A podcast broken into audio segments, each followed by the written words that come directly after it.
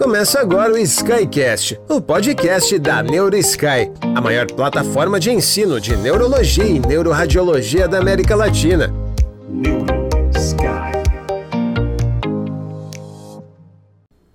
Olá, NeuroSky, e seja bem-vindo a mais um Sky Experience. No nosso tema de hoje, nós vamos discutir um pouco sobre os hematomas epidurais. Esses hematomas, eles são sangramentos que vão acontecer entre a dura e o crânio e eles vão corresponder aí a mais ou menos 1 a 4% de todos os TCEs, talvez até menos. E quando a gente fala de pacientes com TCE que foram submetidos à necrópsia, a gente pode encontrar os hematomas epidurais aí em 5 a 15% de todas essas avaliações. Eles são hematomas que costumam acontecer mais nos adultos, em pessoas mais jovens, em especial ali por volta dos 20 a 30 anos, e como eu disse, a causa principal vai ser de fato traumatismo crânioencefálico. Acidentes automobilísticos, quedas, agressões vão ser aí os principais fatores associados a esse tipo de sangramento. E na maior parte dos casos com hematoma epidural, em torno de 75 a 95% dos casos, a gente vai ter alguma fratura craniana associada. Entretanto, é, é importante a gente lembrar o seguinte: Hematoma epidural, ele não acontece só em paciente com TCE. Ele pode acontecer em situações não traumáticas, e aí tem diversas situações que podem se associar a essa situação, como infecção, coagulopatia, anomalias congênitas, malformações arteriovenosas, tumores, complicações de, neurocirurgia, de neurocirurgia, abscessos epidurais, gestação, anemia falciforme, lupus, cirurgia cardíaca, doença de Paget e até mesmo hemodiálise. Todas essas situações já foram aí relacionadas com esse tipo de sangramento.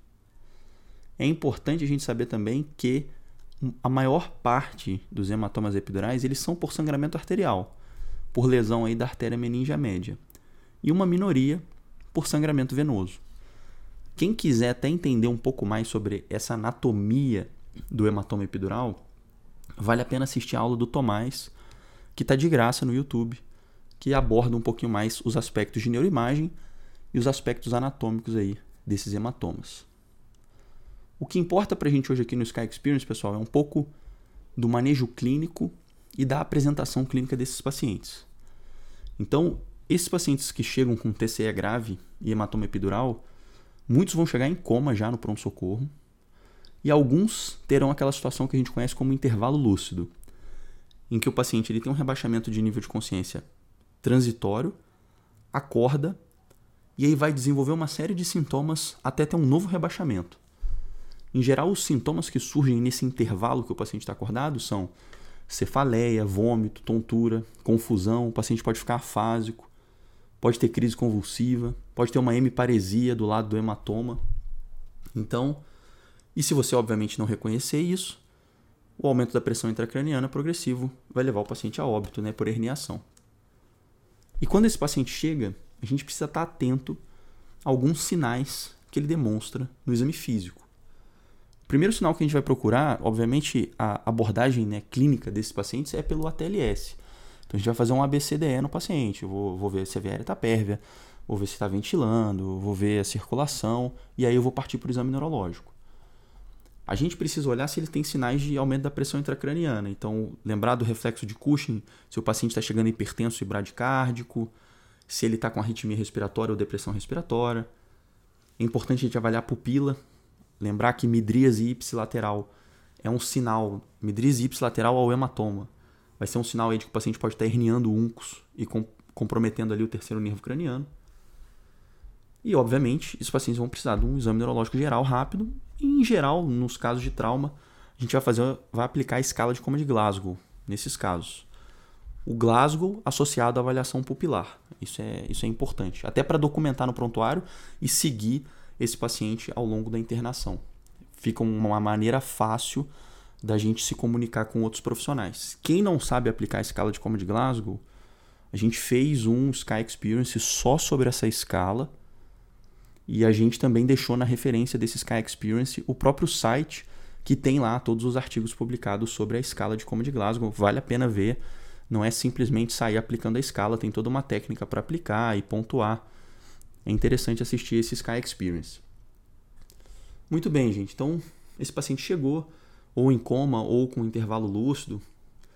A gente vai fazer uma avaliação clínica, vai estabilizar esse paciente e a gente vai partir para o método diagnóstico. A tomografia de crânio, na maior parte das vezes, vai ser suficiente para a gente dar o diagnóstico desses casos. Em torno de 8% das vezes, a tomografia não vai mostrar o hematoma inicialmente e tem alguns fatores que podem dificultar a gente ver o hematoma. É, paciente com, com anemia grave, o hematoma tende a ficar mais hipodenso, então às vezes pode não aparecer. Pacientes muito hipotensos, às vezes a taxa de sangramento vai ser baixa, então não vai aparecer inicialmente na tomo. Se a TC for muito precoce, não deu tempo de acumular hematoma também, a gente pode deixar passar. E quando é um hematoma epidural por sangramento venoso, que demora mais tempo para acumular também, é um outro fator que a TC pode não mostrar o hematoma inicialmente.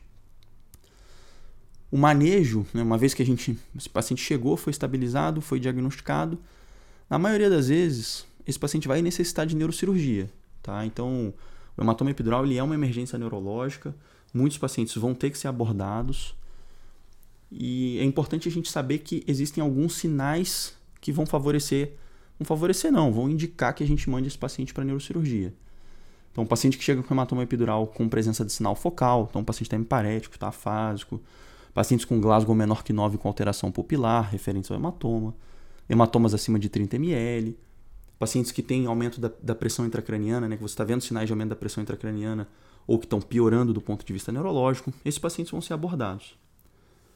Do ponto de vista clínico, algumas outras coisas importantes é a gente não deve usar corticoide para o manejo desses pacientes. Então não é porque o paciente tem um aumento da pressão intracraniana que você vai dar corticoide para ele. Não vai fazer isso. Isso aumenta mortalidade. Se o paciente for anticoagulado, a gente vai reverter essa anticoagulação, obviamente a depender do anticoagulante que esse paciente usa. E se você estiver de frente para um paciente que está estável, está clinicamente bem, e o hematoma é pequeno, então um hematoma menor que 30 ml, com uma espessura menor que 15 milímetros e um desvio menor que 5 milímetros da linha média, esses pacientes podem ser manejados de maneira expectante. Como que a gente vai fazer isso? Você vai seriar o Glasgow de hora em hora, ou até de duas em duas horas, nas primeiras 24 horas. E você vai repetir essa TC aí em pelo menos 6 a 8 horas, ou vai repetir imediatamente se o paciente piorar. Tá? Então, existe a possibilidade de manejo clínico? Só existe. Se o paciente estiver bem e se o hematoma for pequeno. Lembrando de examinar esse paciente seriadamente. E naqueles pacientes que merecem cirurgia, é muito importante, pessoal, que essa cirurgia seja muito precoce. Em uma a duas horas do TCE ou em uma a duas horas da piora do paciente. E o motivo da cirurgia ser tão precoce é porque a gente sabe que isso reduz mortalidade e aumenta a taxa de recuperação desses pacientes. Então chegou lá um paciente para você, né? A maioria das vezes esse paciente vai chegar num pronto-socorro, não vai ser um neurocirurgião às vezes que vai atender, a gente não tem neurocirurgião em todos os pronto-socorros do país. Então vai ser um clínico, vai ser um generalista, vai ser um emergencista. Então o seu papel é estabilizar esse paciente, se for um paciente que já está muito rebaixado, já está grave, já está com a via aérea comprometida, Obviamente, esse paciente vai ser entubado, vai ser sedado, elevar a cabeceira, ver se ele é candidato a medidas de redução da pressão intracraniana clínicas até o neurocirurgião chegar. Então é muito importante a gente estabilizar esse paciente, notificar a neurocirurgia da maneira mais rápida possível, para que esses pacientes tenham um melhor desfecho. Muito bem, pessoal. Era isso que eu queria falar para vocês hoje. Quem quiser aprender um pouco mais sobre a anatomia dos hematomas epidurais, vale a pena conferir o vídeo do Tomás sobre anatomia e neuroimagem de hematomas epidurais, que foi liberado essa semana e que está no YouTube de graça. E também, para quem quiser entender um pouquinho mais a escala de coma de Glasgow, a gente tem aí uma postagem na plataforma só sobre isso. Não deixa de seguir a gente nas redes sociais, não deixa de acompanhar a gente na plataforma para você ter acesso a todos os nossos conteúdos. Eu espero que vocês tenham gostado e até a próxima.